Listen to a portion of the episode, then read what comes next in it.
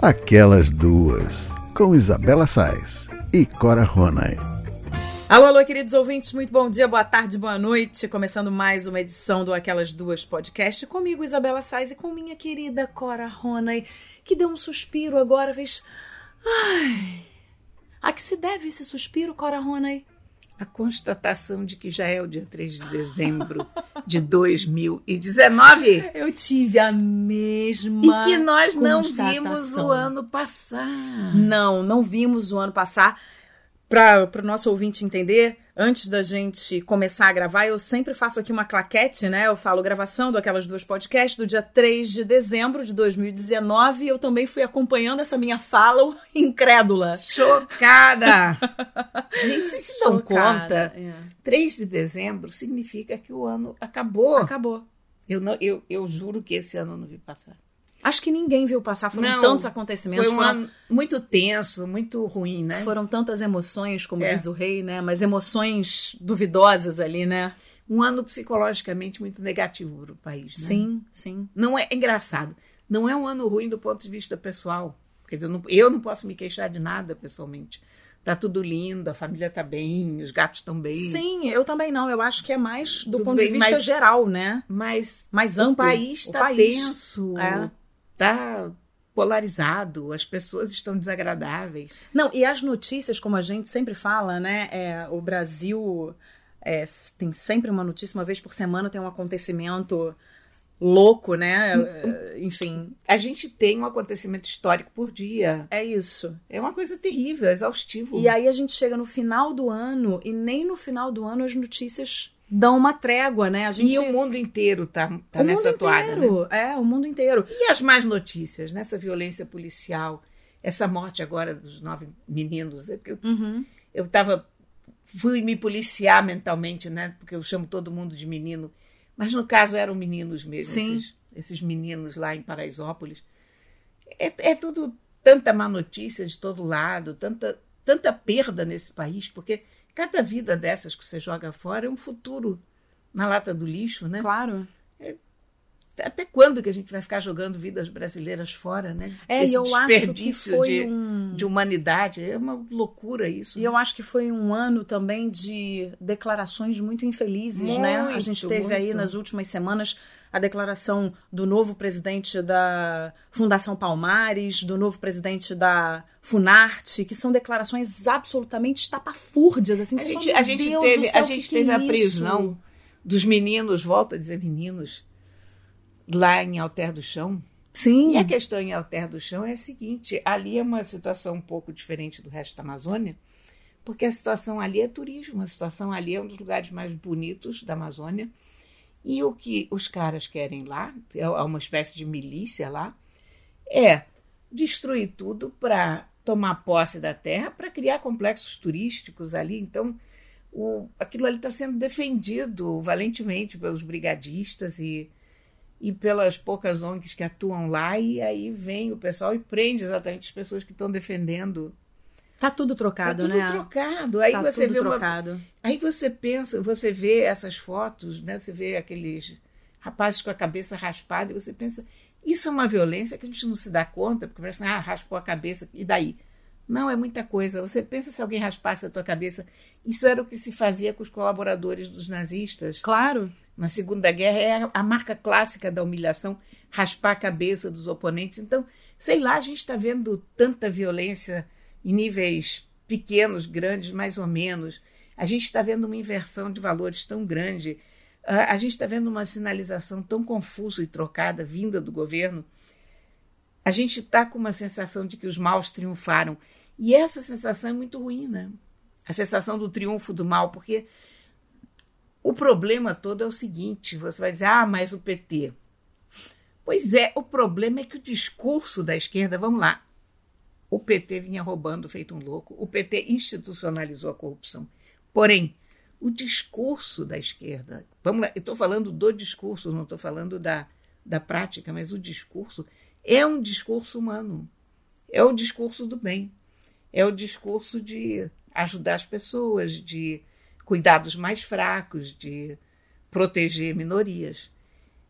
O discurso do Bolsonaro, que não é um discurso de direita, A direita é uma coisa muito mais civilizada, eu acho que o Bolsonaro é um desserviço. A direita, o discurso do Bolsonaro é de acabar com tudo. É um discurso de destruição. É, não é... só dele, mas de quem vem com ele, né? Quando eu digo Bolsonaro, eu digo o clã. As pessoas bolsonaras. É isso, é isso. Eles é o clã, as pessoas que Não há uma pessoa nomeada para um posto que você diga, ah, ok, tá essa pessoa uma, deu uma declaração tá uma pessoa que faz decente, sentido. Tá, tá aí uma, uma pessoa boa. É. Exatamente, então fica A sensação né? é que, que você tem é que são pessoas de mau coração. Quer dizer, no caso da esquerda, você diz a esquerda é inteiramente equivocada politicamente, mas ela manifesta boas intenções. Uhum. Aí você diz, é um cinismo. Concordo que é um cinismo.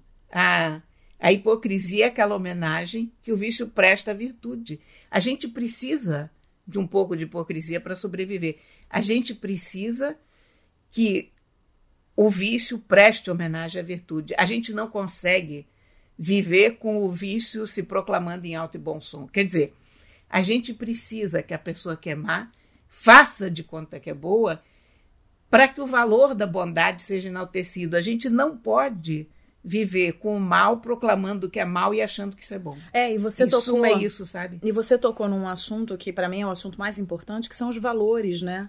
Então, absolutamente, essa história dos valores está absolutamente confusa, né? Que valores são esses que estão sendo exaltados na nossa sociedade, né? E os valores que, pelo menos eu julgo, que são valores que a gente precisa exaltar, não estão sendo exaltados, estão sendo escondidos, né?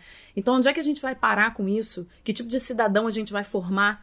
Né, mais para frente, que, que nova geração é essa que vai surgir é, ouvindo e vendo tudo isso que está acontecendo? Nós, né? estamos exaltando a ignorância, nós estamos é exaltando a boçalidade, nós estamos exaltando a má fé, nós estamos exaltando a truculência, nós estamos exaltando o racismo, uh, a existência de cidadãos inferiores. Uh, a gente está dizendo não à cultura de um país. Tudo. Nós né? estamos desconstruindo o pouco que nós temos de ciência, o pouco que nós temos de cultura é horrível. Então, tudo isso faz com que a gente se sinta muito mal, com que a gente ache que chegou ao fim dos tempos. Então, essa sensação é tóxica, essa sensação faz com que a gente se sinta mal. Então, por mais que a gente esteja bem em casa, por mais que esteja tudo ok, entre as quatro paredes do nosso a castelo. A sensação é angustiante, né? Há um miasma no ar que nos envenena, né? O ar é tóxico. É. Você não pode viver numa bolha isolada do que te cerca. Então, você aos poucos se envenena com o ar que você respira. Isso que está acontecendo conosco. Bom, a gente ia começar o podcast, mas a gente começou aqui nos nossos devaneios, como sempre, né? E mas, ótimos né? devaneios. O que, que não é mais o que, vai, o que, que a gente vai fazer. Mas a gente vai continuar conversando, né? Porque a gente vai continuar mais ou menos no mesmo assunto, a gente vai falar de política, que é o nosso primeiro assunto. Então, deixa eu contar aqui para o nosso ouvinte e a gente continua o nosso debate. Em março, o presidente Jair Bolsonaro anunciou que faria transmissões ao vivo no Facebook toda quinta-feira para falar sobre os principais assuntos da semana. E desde então é isso que acontece. Toda quinta-feira, às seis e meia da tarde, ele aparece, às vezes sozinho, outras acompanhados de ministros ou secretários do governo, para uma live na qual trata de assuntos variados. Fala de tudo mesmo, de projetos enviados ao legislativo, a viagens oficiais e até sobre o aumento do preço da carne. Bolsonaro fez live até do hospital quando teve que passar por mais uma cirurgia. Independente do conteúdo em si, isso soa como uma revolução. É o presidente falando diretamente à população por meio de uma rede social. O povo parece gostar. A live da última quinta teve 657 mil visualizações e várias transmissões alcançam mais de um milhão e meio de pessoas, pois ficam disponíveis para serem acessadas a qualquer hora. A conclusão parece ser simples: as redes sociais estão nos aproximando dos políticos. É cada vez mais comum que vereadores, deputados e senadores dos mais diferentes partidos usem seus perfis para saber o que pensam os seus eleitores e para manter um diálogo direto com a população. Essa história toda tem seus prós e contras, claro, mas o fato é que as redes sociais se transformaram num veículo importantíssimo de comunicação para os políticos. Agora, alguns ainda precisam aprender a se comportar na rede, né, Cora? Porque eu vejo. É, eu vejo com bons olhos essa história dos políticos falarem diretamente a seus eleitores, às pessoas, através das redes sociais. A gente tem exemplos como o Gabriel Azevedo, que é um vereador de, de Belo Horizonte, que faz um trabalho super bacana através das redes sociais, criou um aplicativo chamado Meu Vereador, em que você acompanha a vida dele inteiro, o que está sendo feito, o que não está, faz perguntas, tudo. A Tabata Amaral é, deputada federal por São Paulo, também tem um perfil no Instagram que eu acompanho. Ela é super engajada é, em educação, que é o assunto, enfim, que ela preferido dela. É, acho que ela faz é, é, lives legais, acho que ela fala diretamente ao público dela. Então essas pessoas fazem o bom uso da rede social. Agora tem gente fazendo mau uso da rede social, né? Tem político que não sabe usar. A gente, há pouco agora, a gente falava sobre a etiqueta, o que falar, o que não falar, o que, que você pode falar, o que, que você não pode falar. No caso de um presidente, o presidente de uma nação, o presidente de um país, ele precisa ter algumas regras ali de etiqueta na hora que ele faz uma live, né? Como é que você vê essa, essa troca entre eleitores e políticos através das redes? Eu não acho que o que falte ao Bolsonaro sejam noções de etiqueta. Eu acho que o que falta a ele é a humanidade. São coisas diferentes, sabe? Não há o que possa ser ensinado ao Bolsonaro que resolva o problema Bolsonaro. Bolsonaro é uma pessoa má. O Bolsonaro se diverte fazendo mal. Ele se diverte uh, despertando os piores instintos das pessoas. Ele se diverte no avesso do, das boas intenções, sabe? Não é uma questão só de etiqueta. Eu acho, quer dizer, aqui a gente, por acaso, está falando de duas coisas diferentes. Uma dessa proximidade dos políticos com, o seu público e outra de uma pessoa doente. Porque eu estou cada vez mais convencida que o Bolsonaro é um caso mental.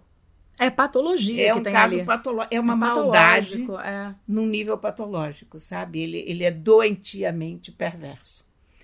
E não, não digo isso por uma implicância com ele, ou porque não gosto do Bolsonaro, ou porque me chateei porque o, o Haddad não foi eleito, porque eu detesto o PT, porque eu acho que o Haddad seria uma solução igualmente ruim. Uh, eu acho que a gente estava num mato sem cachorro a partir do momento que a gente teve uma eleição em que as duas possibilidades finais eram PT e Bolsonaro, o Brasil estava perdido, a meu ver. Eu acho que o Bolsonaro superou as minhas expectativas. As minhas expectativas já eram ruins, mas ele conseguiu superar essas expectativas. E eu acho que aí não há nada com etiqueta que se possa resolver, sabe? Eu acho que aí é uma questão de sentimentos. Então, eu acho que a etiqueta, como a gente conhecia, essa já foi para o brejo. Total. Quer dizer, não, eu, eu acho que aquela ideia que a gente tinha de uma liturgia do cargo, como o Sarney se referia a questão da presidência, isso dançou. Eu acho que antigamente você tinha a questão da representação democrática feita por uma elite, uma elite educada e tal, por piores que fossem as pessoas vinham de um, de um grupo educado, então havia uma educação formal, havia uma representação formal de como deve, ou pelo menos a ideia bem estruturada de como deveria agir um representante do povo, tudo isso. Com a internet, acho que isso acabou. Acho que nós estamos vivendo uma mudança de paradigma nesse momento. A internet é profundamente democrática. Ela, é, ela abre a democracia num grau que ninguém estava preparado para viver. Porque a democracia não é só aquela elite bem educada que nos representava. A democracia inclui as opiniões da elite bem educada, mas inclui também a opinião e a maneira de ser e os votos de toda a massa que nunca teve educação, que ficou às margens, que não tem nenhuma opinião formada sobre nada, que é maleável, enfim.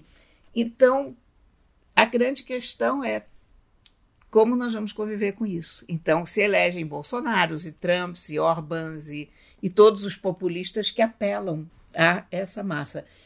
O mundo vai ter que conviver com esse tipo de democracia daqui para frente, com esse tipo de populismo. Eu acho que esse populismo de direita que a gente está vendo num, num primeiro momento é a primeira leva dessa representação.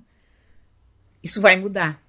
Eu, eu espero que mude. Eu não, não consigo acreditar que a única saída para a humanidade será isso Mas até a gente aprender a usar isso, até a gente aprender a lidar com essa nova democracia via internet, É, eu acho que isso o- vai demorar um pouco. a chave dessa história toda é a gente aprender a lidar com o que está acontecendo, né? Com essa nova ferramenta de comunicação. E, e com as distorções que os populistas usam nessas ferramentas. Sim, sim. A gente aprender a lidar, é, o que eu tô dizendo é, por exemplo, você sabe que são espalhadas, sei lá, quantas mil fake news por dia. Então é você também usar o seu senso, seu senso crítico de na hora que você bater o olho numa notícia, você duvidar e dizer, não, peraí, deixa eu ver da onde que tá vindo essa notícia, né? Você não espalhar uma notícia que tá vindo de um político, que tá vindo por mais bem intencionado que você acha que esse político seja, né? É, isso faz parte do seu senso crítico ali. Então eu acho que tá na nossa mão também aprender a lidar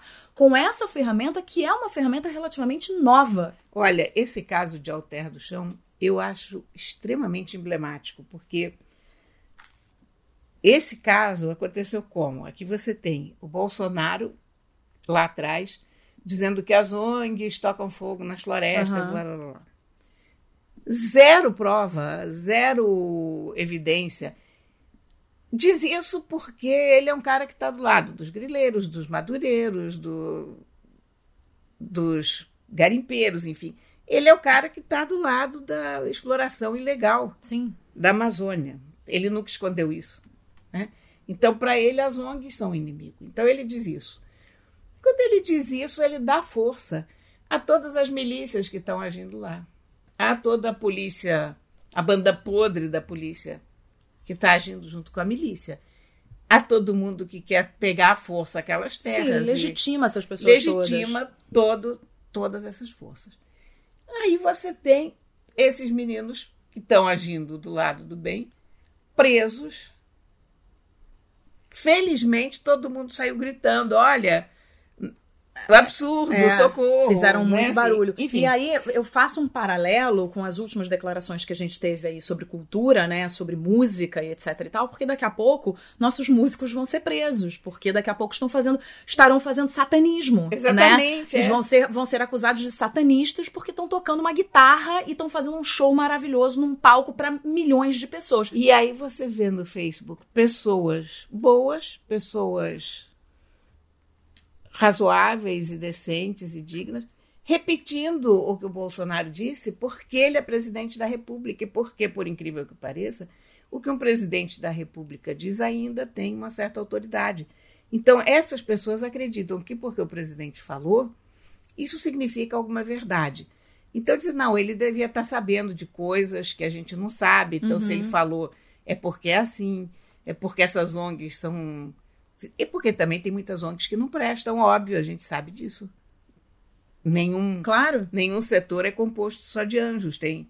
Aí ele diz, por exemplo, que ah, tem 50 mil ONGs na, na Amazônia e não tem nenhuma ONG no Nordeste. O cara diz uma barbaridade dessas. O maior número de ONGs brasileiras está no Nordeste. Aí, no outro dia, entra um- um dos meus leitores aqui no Facebook e diz: Ah, mas não tem nenhuma ONG na África, tem não sei quantas ONGs no, na Amazônia não tem nenhuma ONG num país miserável da África. Olha, eu fui para o Google até para ver se por acaso eu estava enganada em relação ao que eu me lembrava a respeito. A África subsaariana tem quase meio milhão de ONGs. Só na Nigéria são 100 mil ONGs atuando. É, as pessoas não Tem- tão tem ONGs como comprometidas. As pessoas não estão comprometidas em dizer o que realmente vale, o- né? O que é realmente verdadeiro. Inventa-se qualquer coisa, acredita-se, porque hoje acredita-se Porque quando um presidente diz. tudo. Então, então, onde a gente vai ter que ficar mais esperto, e eu espero que a humanidade aprenda e a sociedade crie os mecanismos para se defender disso, é começar a duvidar da palavra de qualquer espécie de autoridade. É a duvidar de todo mundo. Quer dizer, quando um presidente diz que tem 100 mil ONGs na Amazônia e não tem nenhuma ONG no Nordeste, eu espero que antes da pessoa internalizar isso, de acreditar nisso, Uhum. ela vá ao Google E cheque quantas ONGs tem no Nordeste. E isso a gente consegue como? Com um pensamento crítico, que é tudo que esse governo não quer que a gente tenha. Pois é, né? pois é. Esse governo não tem interesse em formar pequenos cidadãos, desde criança ali, de colocar na educação, né, uma, edu uma educação que forme cidadãos com pensamento crítico. Por quê? Porque prejudica governos desse tipo. Mas não só esse governo. Né? O governo anterior. Não, não, não. Nós temos. Não estou uma... falando só do governo, É. mas governos desse tipo É. são governos que não estão interessados em formação é de pensamento vítima- crítico. Porque pensamento crítico incomoda. É, Brasil Porque é pensamento crítico faz a gente protestar. Faz a gente perguntar, ué, mas por quê? É. Né? Receber uma notícia e dizer assim, não, não, não, não, não, peraí. Antes de eu espalhar essa notícia, não, não tá fazendo sentido. Então, pensamento crítico, para mim, é uma das coisas mais importantes da vida. É, eu fui, quando eu fui procurar uma escola para o meu filho, meu filho pequenininho, uma das primeiras perguntas que eu fiz, vocês têm intenção de formar pensamento crítico nas crianças? Porque é muito importante. Então, assim, tá faltando tudo nesse governo, tá faltando, acho que, nexo também, porque não, não tem nexo. Ah, Quando eu abro o jornal, quando eu vejo as notícias que vão se multiplicando por aí, eu falo, por aí, eu falo, gente, que nexo tem? Não tem nexo. Não. Isso aqui não combina com isso. Não combina um presidente da Fundação Palmares dizer que a escravidão não fez mal ao Brasil. Não, não, não, não, para mim não casa, não, entendeu? Da mesma maneira que um presidente da, de, de- uma instituição de, de cultura diga que a música faz mal, que a música é isso, é cheio de teorias da conspiração. Gente, isso é uma perda de tempo, isso é uma perda de energia para todo mundo. E qual é o objetivo? Que nexo tem isso? Que nexo tem isso? Não tem. Zero. Zero, né? Vamos mudar de assunto? Vamos, ser deprimente. Eu- É isso que eu estou dizendo. Acho ótimo gente Isso de tudo envenena a gente, né? Não há como a gente ficar bem com, com esse tipo de coisa acontecendo, né? Não, não, não tem. Mas vamos falar de uma coisa divertida? A gente vai falar agora do favelado investidor. Ah, ótimo, vamos lá.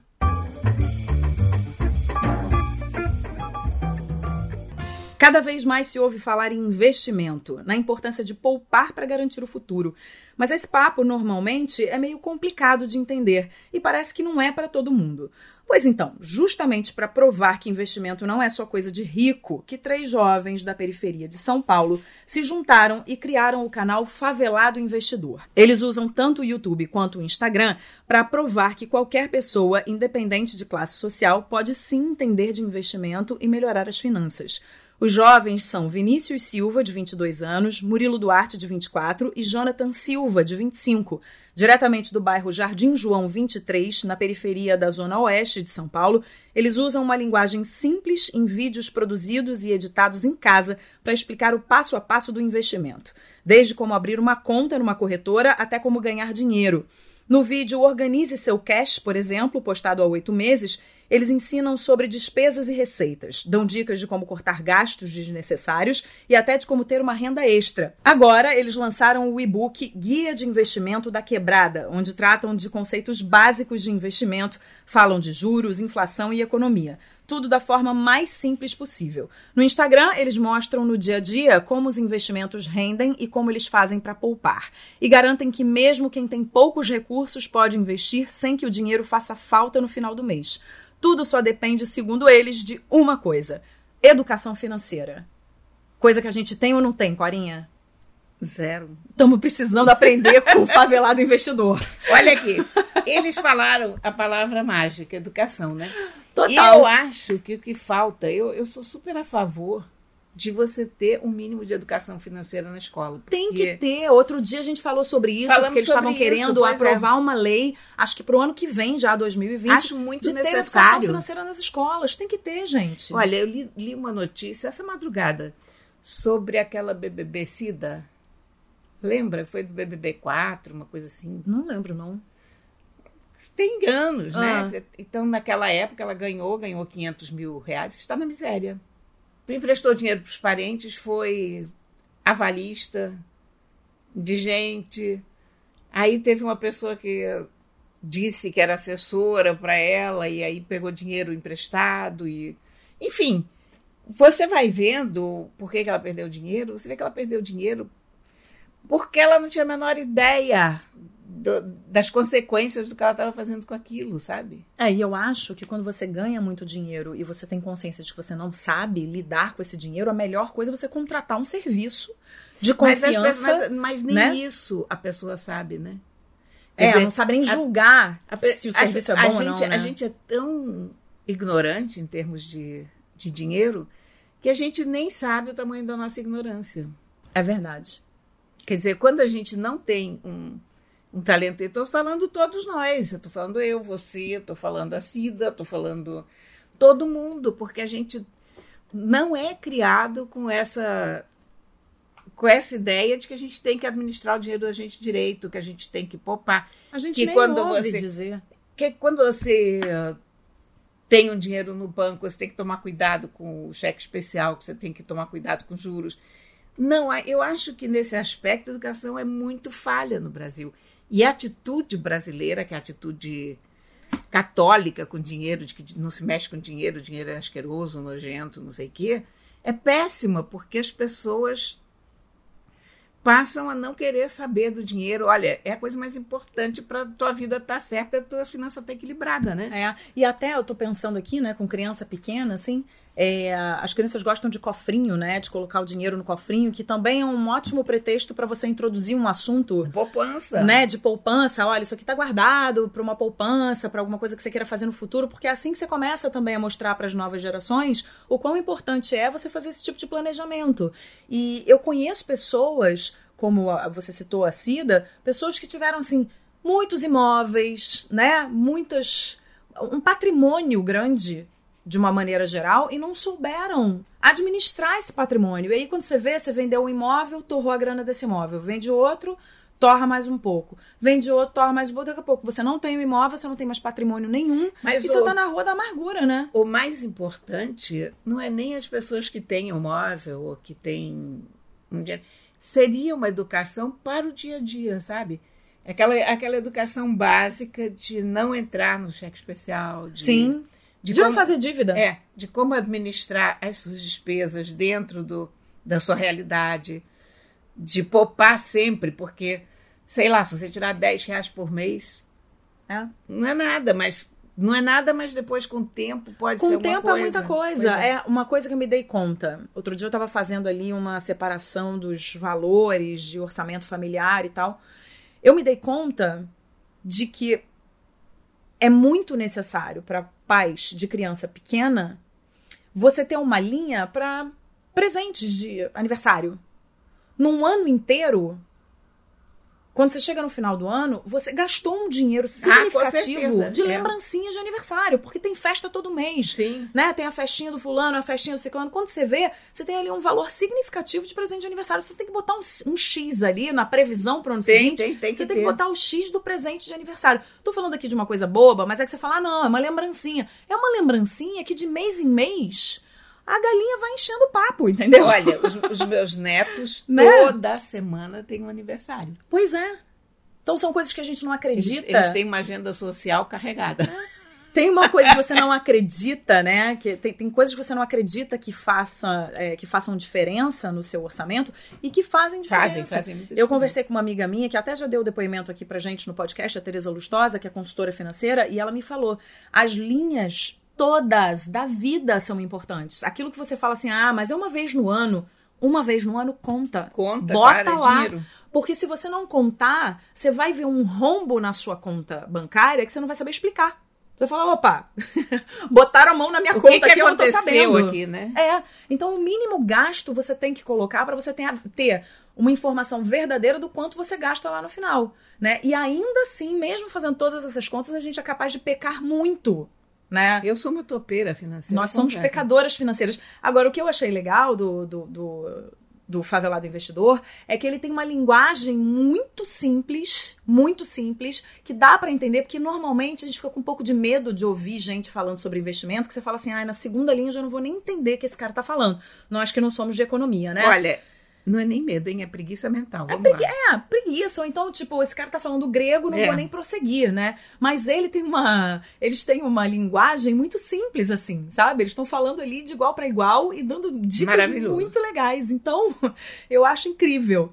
E, e, são três meninos, né? Então é legal que eles são bem criativos, eles têm vinheta, tudo bonitinho, assim, é um canal mesmo no YouTube e eles estão tendo cada vez mais que acessos. Ótimo. Sensacional. E já estão patrocinados, assim, já tem os quadros que eles, que eles é, fazem, né? Os videozinhos que eles postam, tem sempre uma propaganda de investimento. Então, Claro. assim, né? Lógico, né? Vai ser de quê? De ovos? Não, não vai ser. Supermercado. Até pode ser, mas enfim, eles estão indo bem. Então, parabéns aí pro, pro nosso favelado investidor. E vamos assistir um pouco mais desses vídeos, Corinha, pra Vamos. ver se a gente Pra ver se a gente aprende. se a gente se educa. Mudando de assunto, agora a gente fala de uma polêmica na Flip. A Feira Literária Internacional de Paraty, mais conhecida como Flip, chega à sua 18ª edição em 2020, entre os dias 29 de julho e 2 de agosto. Mas apesar de ainda faltar um tempão para o evento, ele já está no meio de uma polêmica. Isso porque na semana passada a feira anunciou que a homenageada do ano que vem será a americana Elizabeth Bishop, considerada uma das maiores poetas do século XX. Mas a escolha não foi muito bem recebida por vários setores. Alguns criticam o fato dela não ser brasileira. Outros falam da questão política, já que Bishop teria elogiado o golpe de 64.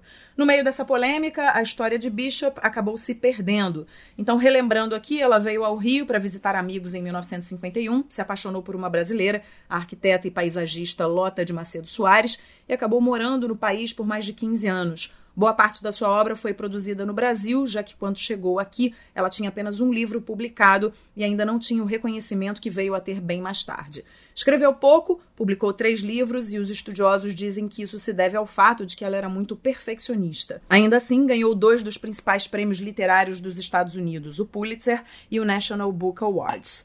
O apoio de Bishop ao golpe militar foi expresso através de cartas. Em 4 de abril de 1964, três dias depois do golpe, ela escreveu a um amigo: Foi uma revolução rápida e bonita, debaixo de chuva, tudo terminado em menos de 48 horas. A organização da Flip garante que essa homenagem já era cogitada há mais de 10 anos. Em 2007, a feira homenageou Nelson Rodrigues, que também apoiou o golpe militar, mas não houve polêmica. Por isso, alguns especialistas acham que, na verdade, o problema agora está no momento polarizado que vive o país. Mauro Munhoz, diretor artístico da Flip, disse que já esperava as críticas e que a direção do evento pretendia estimular um debate com essa escolha. Ele diz que a arte literária de Elizabeth Bishop, fortemente conectada com o Brasil e com o mundo, será capaz de fortalecer esse diálogo internacionalmente. Cora, você que é uma pessoa da literatura, você que é super envolvida com esse assunto, como é que você recebeu essa indicação da homenagem a Bishop? Muito mal. Muito mal. Por uma série de razões e nenhuma delas tem a ver com o apoio dela ao golpe de 64, até porque em 64 havia muita gente a favor do golpe. Você ainda não tinha uma, uma ideia do que estava por vir. Naquela época o Brasil estava uma confusão louca, havia gente que apoiava assim o golpe e pronto, acabou. Não é esse o problema. Mas eu acho, primeiro acho que a Bishop é overrated. Eu acho que há outros poetas melhores. Mas, independentemente de qualquer coisa, eu não vejo para que homenagear um estrangeiro numa feira brasileira. E não acho que isso seja xenofobia ou qualquer coisa, mas acho que nós temos excelentes escritores. E eu acho que se a feira se faz no Brasil, por que não homenagear autores nacionais? Com certeza. Você tem Cecília Meirelles, meu Deus, você quer Tem uma tem lista. João Cabral, eu não vou nem infinita. começar a É. lista de autores brasileiros que ainda não foram homenageados, porque ela é gigantesca. E uma outra coisa em relação a Bishop, é que a Bishop morou aqui, mas ela tinha um desprezo solene pelo Brasil e ela não entendia, isso estou sendo generosa, a literatura local. Quer dizer, o que ela, a visão que ela tinha da literatura brasileira é extremamente colonialista. É uma frase que ela escreveu numa carta para o Robert Lowell, em que ela diz que toda a poesia latino-americana não vale uma linha do Dylan Thomas, um verso do Dylan Thomas, com exceção talvez de Pablo Neruda. E olha, Pablo Neruda sequer é o maior poeta latino-americano, o que mostra como ela entendia pouco Uhum. o continente em que ela estava. Então, eu sei lá, cara, eu, eu acho uma, uma homenagem por todos os motivos equivocada. Havia uma arrogância nela, né? Havia total. Era, era, ela era totalmente a colonizadora. Uhum. Ela, ela era Exatamente, é uma arrogância de colonizadora. A quintessência da colonizadora, aquela pessoa superior que está num país colonizado, se sentindo superior e a cada momento incomodada pela inferioridade dos que a cercam. Ah, eu não tenho paciência para isso. É, quando eu li a notícia, a primeira coisa que me chamou a atenção foi isso, foi exatamente isso que você falou. É a gente tem uma lista enorme de escritores que ainda não foram homenageados, né, numa feira brasileira e você escolher uma estrangeira para homenagear. Para quê? Né? Numa feira essencialmente brasileira. Né? Então, isso foi o que mais me chamou a atenção. E, é... Sobretudo nesse momento, sabe? Quer dizer, o um momento em que a nossa cultura está fragilizada. É isso. É. Então, a gente vai escolher uma autora de fora? Uma autora que desprezava a cultura brasileira?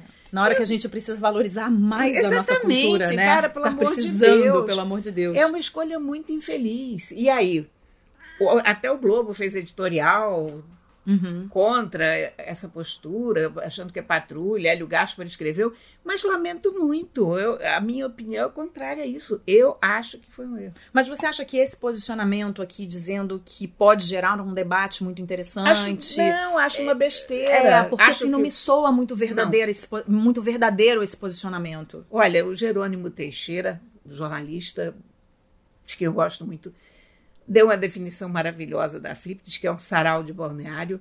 Exatamente isso, é um sarau de balneário, não merece essa discussão toda. Mas o pessoal da Flip vive numa bolha. Né? Eles, eles, eles também têm essa arrogância.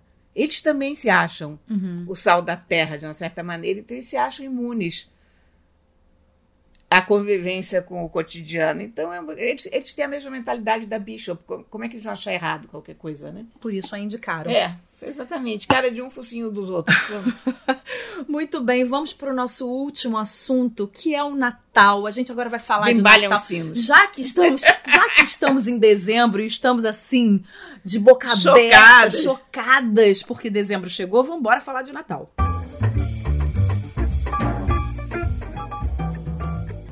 No dia 14 de dezembro vai ser inaugurada a árvore de Natal da Lagoa, a árvore do Rio Light.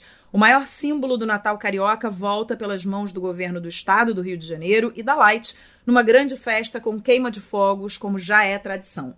A estrutura metálica de 70 metros de altura, o equivalente a um prédio de 24 andares, está sendo montada sobre 11 flutuadores e vai ser iluminada por 900 mil lâmpadas de LED que vão apresentar oito fases cenográficas. A Árvore Rio Light é uma realização Dream Factory e Backstage com cenografia assinada por Abel Gomes. A noite de inauguração, dia 14, deve contar com 7 minutos de luzes e fogos de artifício e uma trilha sonora especial. Vale lembrar que a Árvore da Lagoa já virou uma tradição da cidade. Há 23 anos ela movimenta a economia, atrai turistas e reúne amigos e familiares nesse passeio que entrou para o calendário oficial do Estado. A organização lembra que a árvore tem um impacto econômico de 190 milhões de reais e gera cerca de 4 mil empregos, sendo 56% deles diretos. A expectativa é de que 400 mil pessoas consigam ver a estrutura de perto. O público da Árvore do Rio Light também vai encontrar quatro atrações no Parque do Cantagalo: Luzes do Rio, hashtag Brilha Rio, Quanta Energia e Light Recicla. A Árvore do Rio Light pode ser visitada até o dia 6 de janeiro. O horário das luzes acesas é de 7 da noite a 1 da manhã, de segunda a quinta, e de 7 da noite às 2 da manhã, sextas, sábados e domingos. A gente tem que falar dessa árvore, porque eu nem fiz essa conta, mas são 23 anos de árvore aqui. E a gente estava numa tristeza absoluta, É. porque ela não aconteceria esse ano, né? Tanto que ela está sendo inaugurada mais tarde. Ela está sendo inaugurada às pressas. Ela está sendo inaugurada às pressas. E que eu acho que é um evento absolutamente democrático. As pessoas vão para o meio da rua, ocupam aquela área. Né? Que bom que a gente pode ocupar essas áreas, essas áreas livres, essas áreas ao ar livre, áreas verdes do nosso, Sou da nossa da cidade. árvore. Eu também sou super fã da árvore e estou muito feliz. E olha, obrigada, Light. Obrigada, Light, obrigada a toda a organização, né? É, para que a árvore pudesse realmente acontecer. E essa história, a gente fica pensando, né? A árvore, ah, que besteira, ficar triste por causa da árvore, mas é uma geração de emprego importantíssima para um estado que está sofrendo com desemprego. E não é só Né? isso, não. É que é bonito mesmo. É bonito mesmo, mas É ainda, lindo, assim- você- e ainda por cima gera emprego, Cara, sabe? não, você sabe o que, que é? Eu acompanho essa árvore desde o começo.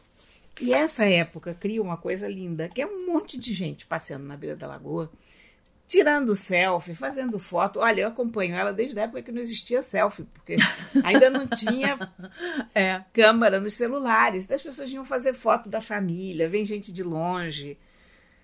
Cara, é tão bonitinho, sabe? Você tem. Não, e é um clima maravilhoso, É, tá todo mundo em legal, paz. A tem- gente começou o programa dizendo, né, pô, as notícias ruins, que coisa. Tem carrocinhas vendendo coisa, é uma coisa Pois maravilhosa. aí a gente termina o programa falando de uma coisa que traz, né, um sopro de esperança É. pra gente também, que é importante a gente, diante de tanta coisa ruim acontecendo, é importante a gente ter esses sopros, né? Eu gosto muito. Sou, É, sou fã da árvore, sou, fã. sou fã dela trazer gente para beira da lagoa, sou fã da, do clima que fica de paz, de convivência. Muita família, É. né? É uma delícia, é uma delícia. Então, olha, quem estiver no Rio, vai aproveitar dia 14, é a inauguração Só não gosto nossa dos fogos de artifício. Você não gosta porque assusta, Do, assusta do os barulho, gatos. exatamente. Mas é rapidinho. Mas É assu- rapidinho. assusta os gatos, assusta os cachorros, Os cachorros, da é. vizinhança, assusta crianças autistas. É. Barulho de fogos não é bom, deviam inventar alguma coisa, uns fogos sem barulho, sei lá. É. Tem dois barulhos que eu, eu não gosto. Eu não gosto de barulho de fogos e eu não gosto de obra. Barulho de obra. Ah, barulho de obra é insuportável. Mas é insuportável que me deixa. Eu tô falando isso porque tá É. tendo uma obra. Na verdade, estão tendo três obras agora. Me lembrei, você falou de barulho. Estão tendo três obras ali no meu entorno. Ah, no não, é apartamento horrível. vizinho, no apartamento de cima e no apartamento também vizinho, um pouquinho Ai, mais longe. coitada, que horror. Então, é uma bateção, mas é uma bateção que às vezes eu não consigo escutar o, o, que, que, eu- o que, que as pessoas estão falando dentro da minha Mas própria essa, casa. essa época sobra obra, né? Por causa do 13 terceiro. Gente, Entra o 13 pois terceiro, é. o pessoal faz obra. Pelo amor de Deus, tenho pavor, é capaz de. é, barulho de obra é capaz de me irritar num grau. Olha, que você obra, não obra é tão tradicional de dezembro quanto a árvore de Natal. Exatamente, tá vendo? Por isso que eu fiz o link. Bom, chegamos ao fim do programa com as nossas dicas preciosas. Diz aí, Corinha, suas dicas. Olha, a minha primeira dica é o lindo livro do César Benjamin, chamado Ensaios Brasileiros, da editora Contraponto. É uma reunião. Olha, César Benjamin é uma das pessoas que melhor pensa o Brasil. É uma pessoa extraordinária, uma cabeça lúcida. A gente está precisando tanto de cabeças lúcidas. Ou se tá. pessoas que não se deixam levar pelos extremos, pela polarização, e que conseguem pensar no meio desse liquidificador em que a gente está sendo moído. O César é uma pessoa dessas, Cezinha. E ele acaba de publicar esse livro, e o livro está lindo, e eu acho que esse livro é um belo presente de Natal para qualquer pessoa que se interessa pelo Brasil. O livro se chama Ensaios Brasileiros. Boa.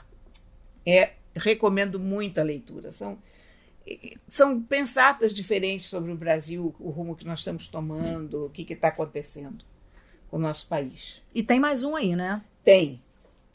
Esse, um tanto quanto, quanto grande. Esse enorme. Enorme. Esse é, se chama Sontag.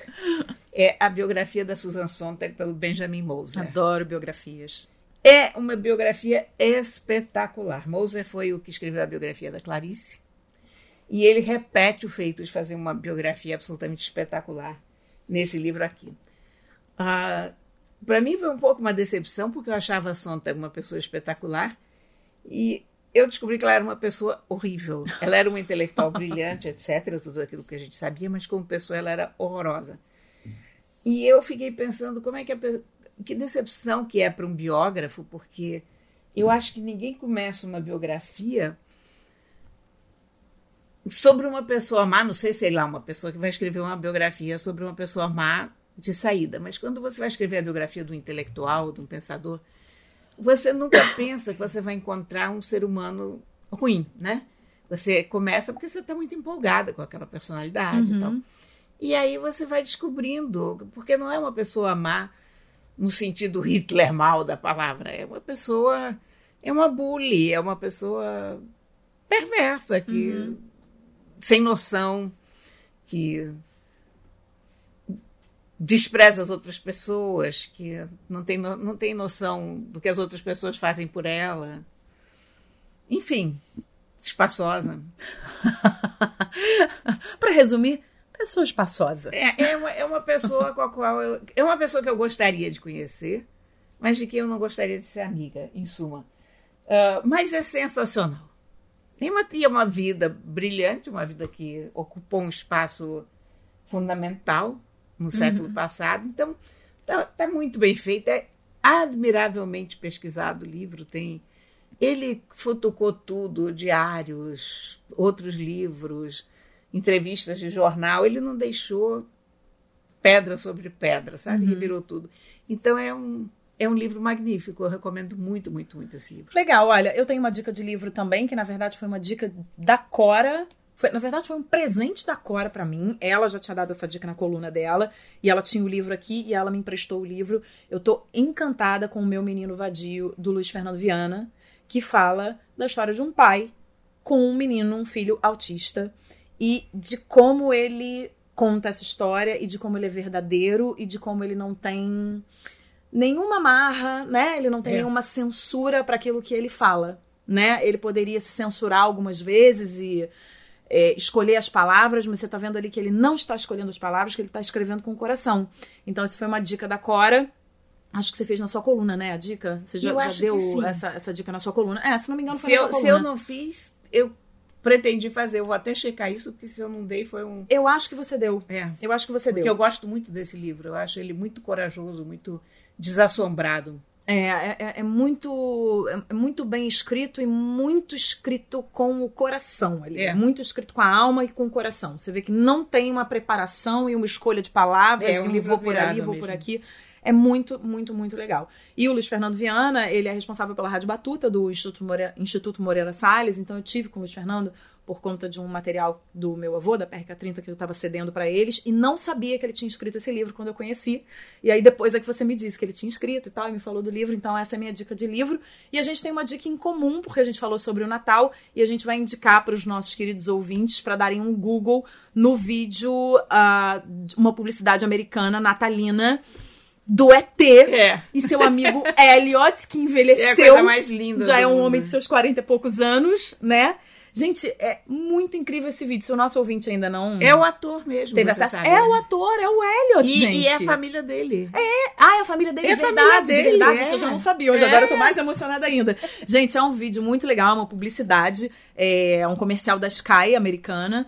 E. Uh, o Spielberg teve participação ali no roteiro, fez uma Foi. supervisão de roteiro, de direção. Então é um reencontro do ET e do Elliot quarenta e tantos anos depois. É, muito e aí, para quem teve a adolescência marcada por esse filme, que sou eu, o ET é o filme da minha adolescência, da minha vida, assim. É... Bem, eu não tive adolescência marcada pelo ET, mas eu fiquei muito emocionada com o ET. Gente, o ET, assim. é, o ET é um filme que, que é emociona é acho que todas as gerações, né? E, e aí, quando você vê esse reencontro, gente, eu não sei, aconteceu uma revolução dentro de Eu fiquei tão emocionada foi, com aquilo, meus lindo. olhos encheram d'água. É. Eu falei, gente, olha só esse encontro é. lindo. Então, eu acho que ainda leva a gente para uma discussão ainda mais profunda de como a publicidade pode fazer isso com a gente sem apelar, né? É, Porque a gente vê tanta publicidade apelativa, né? E... Eu, olha, eu, para mim é o anúncio do ano. É né? o anúncio do ano, gente. É o anúncio do ano. E como a publicidade pode ser legal, né? Pode não, ser. E, e como é que uma publicidade legal consegue repercutir no mundo inteiro, né? Porque eu, eu não compartilhei esse anúncio porque todo mundo na minha timeline tinha compartilhado. Gente, eu, eu recebi digo, de 500 mil Eu grupos. digo, gente, eu nem vou compartilhar porque vai encher o saco de todo mundo, porque eu recebi umas 10 vezes no WhatsApp e no no Facebook todo mundo estava compartilhando. Eu digo, não, é. alguém tem que não compartilhar. É. Só o ET é capaz disso, é, né? É, sensacional. ET né? para presidente, Corinha. Pronto, isso. Estaremos salvos. Estaremos todos salvos com é. ET para presidente. É isso, a gente fica por aqui. É, deixa eu te dar um recado. Se você quiser mandar uma sugestão de pauta pra gente, aquelas duas podcast.gmail.com. Você pode seguir a gente também nas redes sociais no arroba aquelas duas podcast. De resto, a gente deseja uma ótima semana Tomara que a gente tenha uma ótima semana. E é isso, Corinha. Adorei é de isso. novo. Nosso papo foi ótimo e até semana que vem. Até semana que vem, gente. Beijo. Aquelas duas, com Isabela Sais e Cora Ronay.